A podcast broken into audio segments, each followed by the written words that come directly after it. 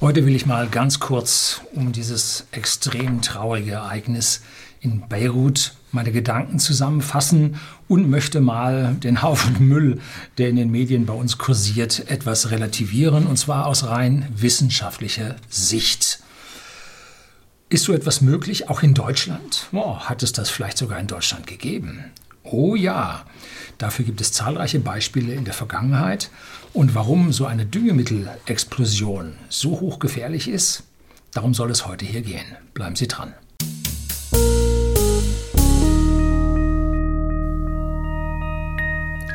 Guten Abend und herzlich willkommen im Unternehmerblog, kurz Unterblog genannt. Begleiten Sie mich auf meinem Lebensweg und lernen Sie die Geheimnisse der Gesellschaft und Wirtschaft kennen, die von Politik und Medien gerne verschwiegen werden oder nicht gewusst werden.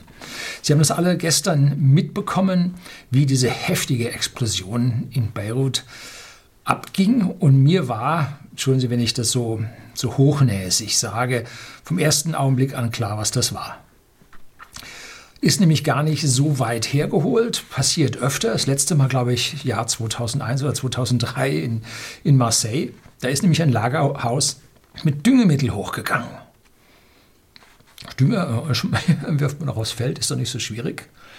Tja, das erste Mal mit so einem Dünger bin ich verbal, nicht haptisch, verbal in Verbindung gekommen in der Schulzeit. Da hat sich nämlich ein Schüler zwei Klassen über mir mit Dünger, mit Pflanzendünger, drei Finger oder waren es zwei Finger von der Hand weggesprengt. Oh ja, Dünger, wie geht denn das? Was ist denn da los? Äh, mein Vater hat mir das dann sauber erklärt, der war Chemiker und das ist mir also nun im Gedächtnis geblieben. Und speziell mit diesen Ammoniumnitratdüngern ist nun überhaupt nicht zu spaßen, ist hochgefährlich. Weiter im Laufe dieses Videos erkläre ich Ihnen dann, wie diese chemische äh, Reaktion abgeht. Und heute ist deswegen die Abgabe an Pflanzendüngern mit einem höheren Gehalt, glaube ich, als 16 Prozent Ammoniumnitrat verboten, also an Privatpersonen verboten. Die Bauern brauchen das ja nach wie vor. Ne? Das zweite Mal, dass ich mit dieser Substanz dann medial in Kontakt kam, war der Anschlag des rechtsradikalen Breivik in Norwegen. Der brachte nämlich zuerst im Regierungsviertel in Norwegen eine 950 Kilogramm Autobombe zur Explosion. Hallo, eine Tonne Sprengstoff? Wie bringt man das zusammen? Schaffen Sie und ich das? Ja, eher nicht. Ähm, Breivik war aber Bauer. Und der Bauer hat Zugriff auf diesen Pflanzendünger. Und den hat er jetzt wohl, was man so liest, mit Dieselöl angemischt, gibt es für die Traktoren auf den Bauernhöfen ebenfalls und hat damit also eine hochexplosive, hochgefährliche Autobombe dann geschafft und die hat er dann äh, im Regierungsviertel gezündet. Immerhin acht Tote und zehn Verletzte. Kann man nur vom Glück sagen, dass niemand dort auf dem Platz größer unterwegs war. Das hätte Hunderte das Leben kosten können. Schlimm genug. Jetzt ist also das Lagerhaus in Beirut mit, was man so hört, 2750 Tonnen Ammoniumnitrit im Hafengebiet explodiert. Und wie ist jetzt so eine Explosion zu bewerten? Die muss man ja irgendwie einschätzen. Ist das so wie eine Fliegerbombe aus dem Zweiten Weltkrieg? Hier in Seeshaupt bei whisky.de, dem Versender hochwertigen Whiskys, seine privaten Endkunden in Deutschland. Und in Österreich wurde an der Strandpromenade in Seeshaupt oder Uferpromenade in Seeshaupt eine Fliegerbombe gefunden. Ja, jetzt gerade war Innen, das Innendorf gesperrt. Und glücklicherweise ist nichts passiert. Der Bagger hat die Granate zerstört und unter Wasser ist also da diese Phosphorgranate losgegangen, war nicht sonderlich groß. Äh, aber um so eine Explosion da zu erzeugen, wie groß muss denn das Ding sein? Wie gefährlich muss denn das sein? Ne? Und dazu hat sich also nun ein Sprengwert oder Sprengstoffäquivalent äh, einge, ja, eingebürgert. Und zwar äh, bezogen auf den Sprengstoff Trinitrotoluol, TNT. Das hören Sie schon öfter. Und da hat dieses Ammoniumnitrat hat ein Äquivalent von 0,5. Hm. Das heißt, es ist halb so stark wie TNT. Und TNT ist eine der heftigsten Sprengmittel, die man erst im Jahr 1900 industriell herstellen konnte. Und zwar die Dynamit Nobel Firma hat damit äh, ja große Fortschritte erzielt, weil vorher mit dem Nitroglycerin, das war eine gefährliche Sache. Ne?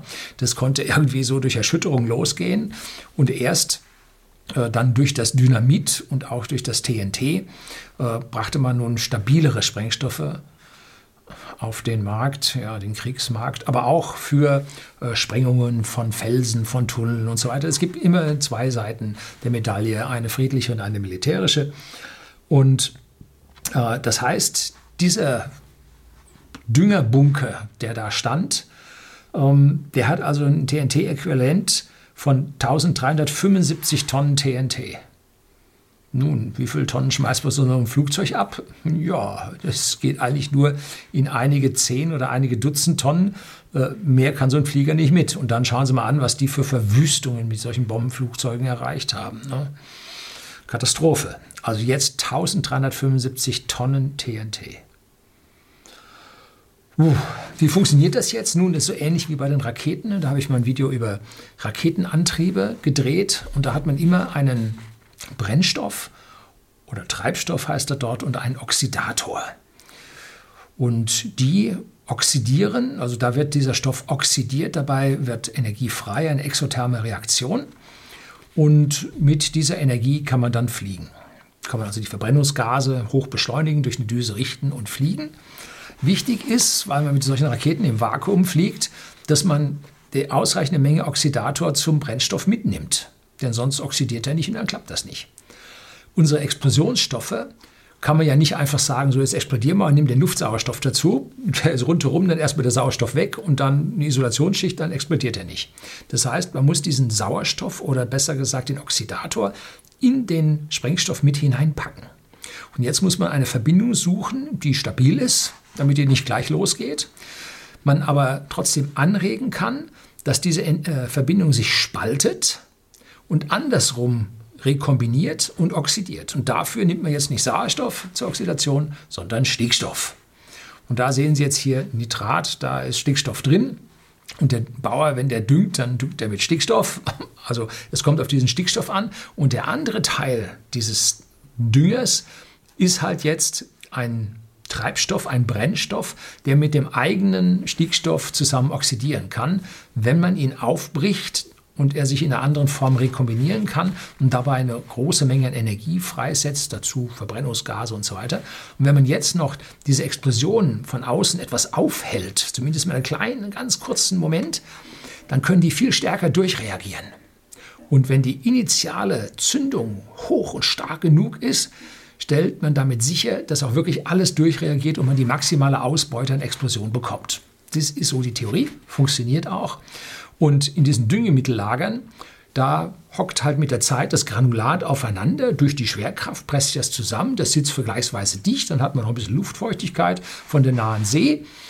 Äh, und dann ist das ein fester Panzer und dann wop geht das los, wenn man nun die richtige Zündung hat. Was war in Beirut die richtige Zündung?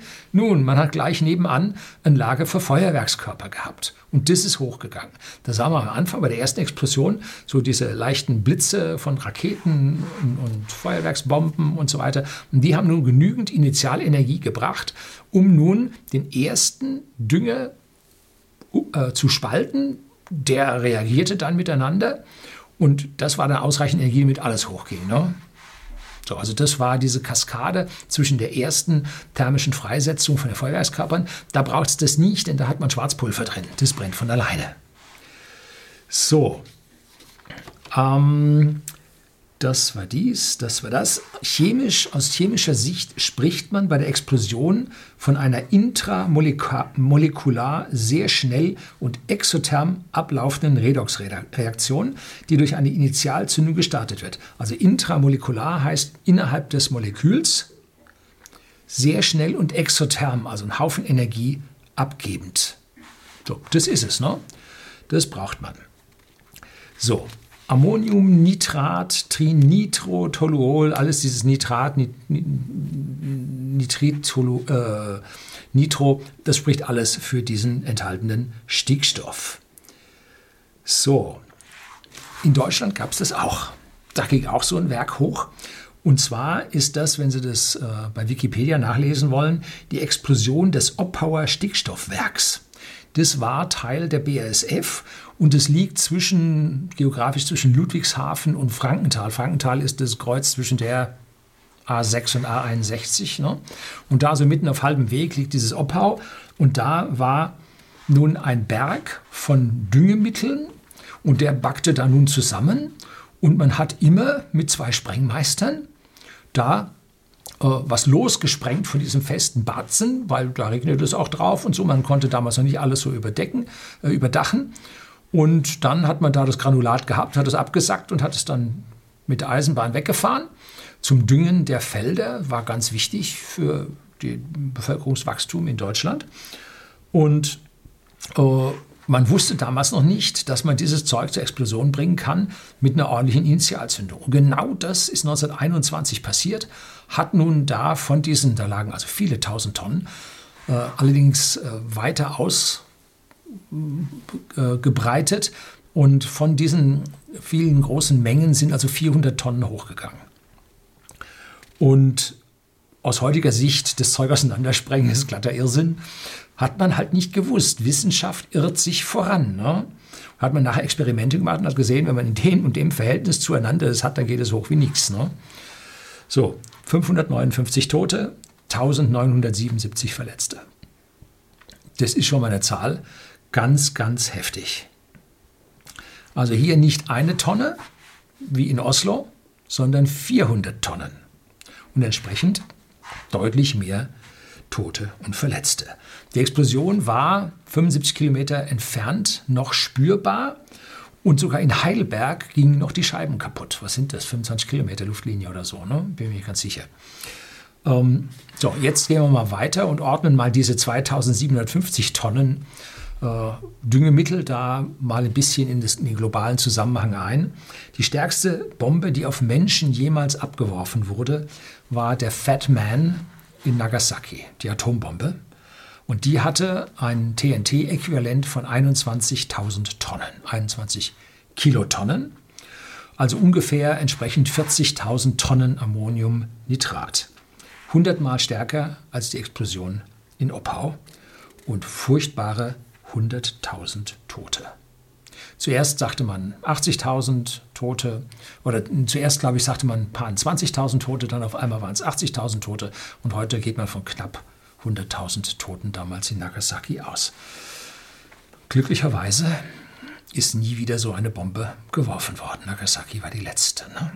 Tja, was ist denn jetzt die konventionell stärkste Bombe der Welt? Nun, 2002, 2003 wurde die Mutter aller Bomben gebaut.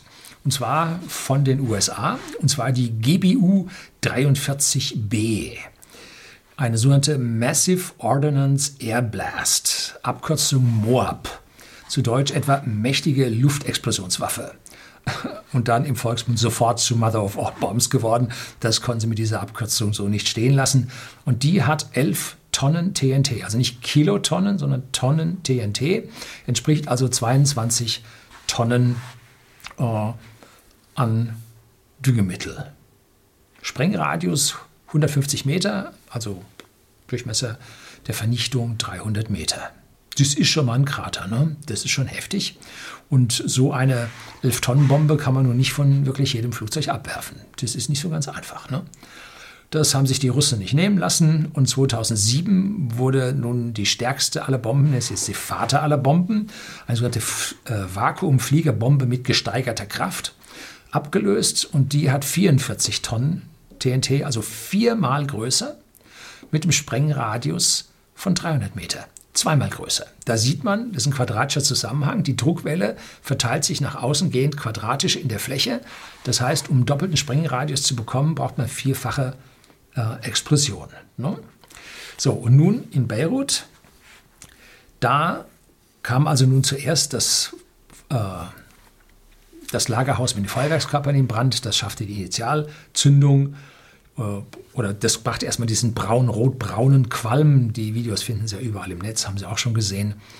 Und äh, dann konnte das Ammoniumnitrat explodieren Und das brachte nun diese weiße, und da konnte man also diese Druckwelle, konnte man also unglaublich sehen, dass in dieser Druckwelle praktisch das Wasser in der Luft kondensierte, bei der feuchten Luft dort in Beirut war das also zu sehen, wie diese Druckwelle losging. Die Leute hatten nur von großer Entfernung mit ihrem Handy da drauf gehalten. Ach, guck an, tolle Explosion und so weiter. Auf einmal rums geht das Ding hoch. Sie haut's von den Beinen weg.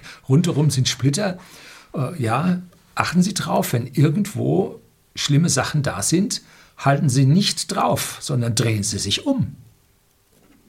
Zumindest mal die ganzen Glassplitter, die Ihnen da ins Kreuz fallen. Ne? Wenn Sie das von vorne erwischt, die Leute sahen furchtbar aus. Ne? Also Neugier ist nicht immer gut. Ne? Nicht immer gut.